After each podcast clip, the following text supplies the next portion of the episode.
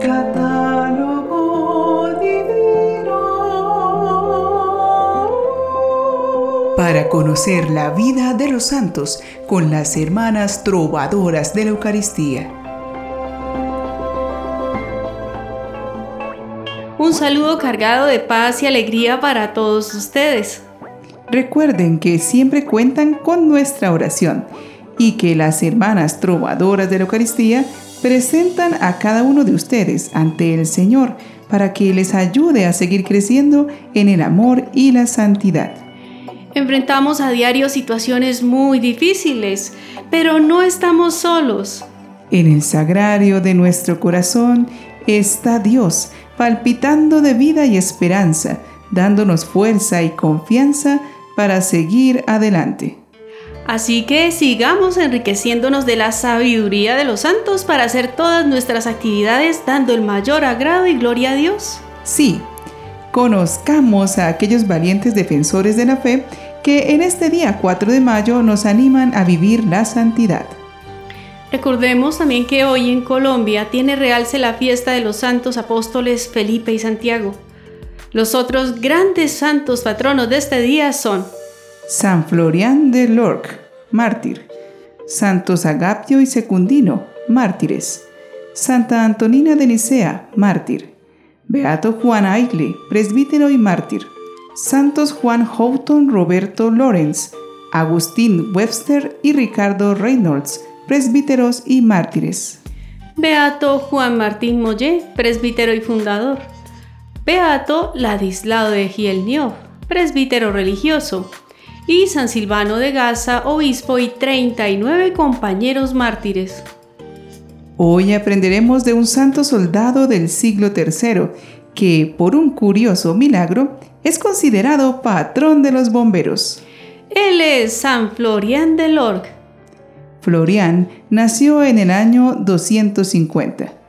Florian vivía en Lauriacum o Lorg, en la región del Nórico, en lo que hoy es Alemania, en el tiempo de los emperadores Diocleciano y Maximiano.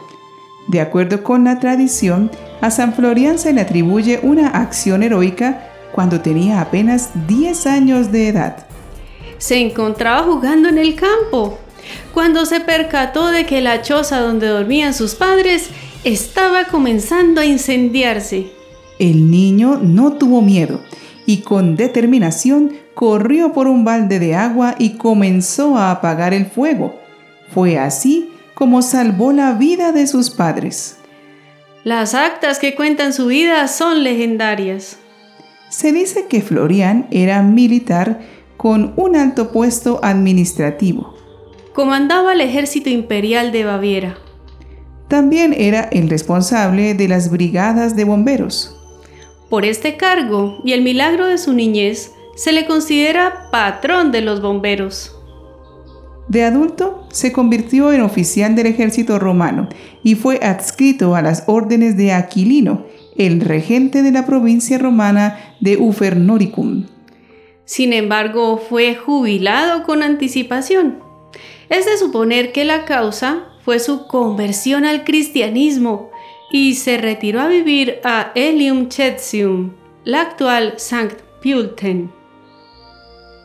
Los romanos luchaban contra la expansión del cristianismo y enviaron al cónsul Aquilino para acelerar la persecución de los cristianos. Cuando el emperador Diocleciano comenzó las persecuciones contra los cristianos en todo el imperio, Aquilinus capturó a 40 cristianos en Lauriacum, la actual Lorc, los cuales fueron torturados y encerrados en calabozos. Cuando San Florian se enteró de la noticia, se dirigió sin pensarlo a ese sitio para interceder por sus hermanos de fe ante quien había sido su jefe. Aquilino tuvo un encuentro con Florian en el que le solicitó su disposición para hacer valer el edicto del emperador en contra de la iglesia. Florian se negó rotundamente, alegando ser él mismo un converso a la causa de Cristo y porque amaba a toda la gente de la región que como él se había convertido al cristianismo. En un acto de valor extremo, Florian se entregó a la autoridad imperial y decidió compartir la misma suerte del resto de sus hermanos en la fe. Aquilino propuso a Florian ofrecer un sacrificio a una divinidad romana. Este firmemente se negó. Las actas de los mártires detallan que Florian no opuso resistencia a los soldados de Aquilino. Por su valiente confesión de la fe, se le azotó dos veces con garfios. Fue despellejado en vida. Al final, le arrojaron al río Enns con una gran piedra atada al cuello. Falleció en el año 304.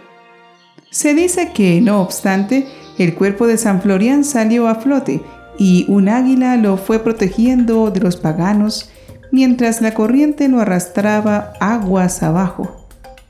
Esa noche una mujer llamada Valeria tuvo una visión donde veía a Florian que le pedía que le enterrara en un lugar más digno. Se cree que fue hermano de San Florencio de Anjou, quien se salvó del martirio milagrosamente. A la intercesión del santo se atribuyen numerosas curaciones. Según las crónicas, el rey de Polonia, Casimiro II el Justo, recibió las reliquias del Papa Lucio II en el año 1138. Llevó sus restos mortales de vuelta a Polonia. También recibió parte de las reliquias el obispo de Cracovia. Desde entonces se considera a San Florian como patrono de Linz, de Polonia y de Austria Superior. Cuenta la tradición que los caballos que tiraban del carro que transportaba los restos del santo desde Babel se detuvieron en Cracovia y que no se movieron hasta que no se decidió levantar en ese lugar un templo en honor a él. El 4 de mayo del 2004, las reliquias fueron trasladadas a la Catedral de San Miguel Arcángel y San Florian Bártir. En muchas regiones de Europa Central, el pueblo le profesa gran devoción. La tradición que afirma que su martirio tuvo lugar en la confluencia del río Enns con el Danubio es antigua y digna de crédito. Es patrono de Polonia, de la ciudad de Linz, en Austria, de los limpiadores de chimeneas y de los bomberos. Los patronazgos de San Florian incluyen también a fabricantes de jabón, cerveceros, viticultores, también se pide su protección cuando alguien está en peligro de ahogarse en las aguas. Oremos a este valeroso cristiano y fiel amigo que nos ayude a tener entereza en medio de las dificultades. San Florian, fiel amigo y soldado de Jesucristo, trabajador de la viña del Evangelio. Hoy te invoco con toda confianza, porque eres mi compañero en el camino de cada día. Tú que vives por siempre en el gozo del cielo Vela por mí y mi familia, por mi pueblo y toda la humanidad en general. Protégeme, dame generosidad y coraje, y haz de intercesor ante Dios.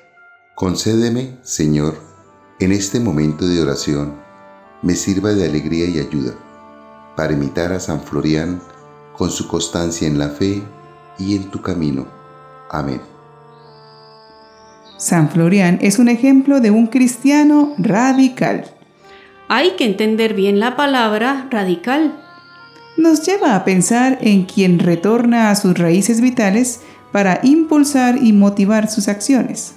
Esos principios vitales son los que hacen que la persona radical se enfoque en los compromisos que ha adquirido y en los valores que quiere vivir para mantenerse perseverando en esos propósitos y metas en nada se hable de una persona violenta ni impositiva ante los demás. Es más bien la persona que actúa convencida de sus propósitos, que trabaja acorde y con libertad hacia el alcance de sus metas. Si nuestro compromiso es ser fieles a Jesucristo y vencer el mal a fuerza de bien, entonces como San Florian, nuestra actitud siempre va a ser vigilante y coherente en cumplir aquello que hemos profesado creer.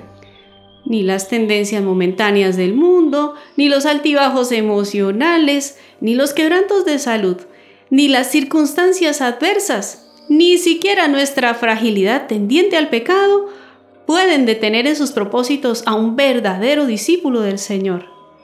El amor puede superar todo, hasta la muerte. Y si estamos unidos a Cristo, todo podemos sobrepasarlo por aquel que nos ha amado primero.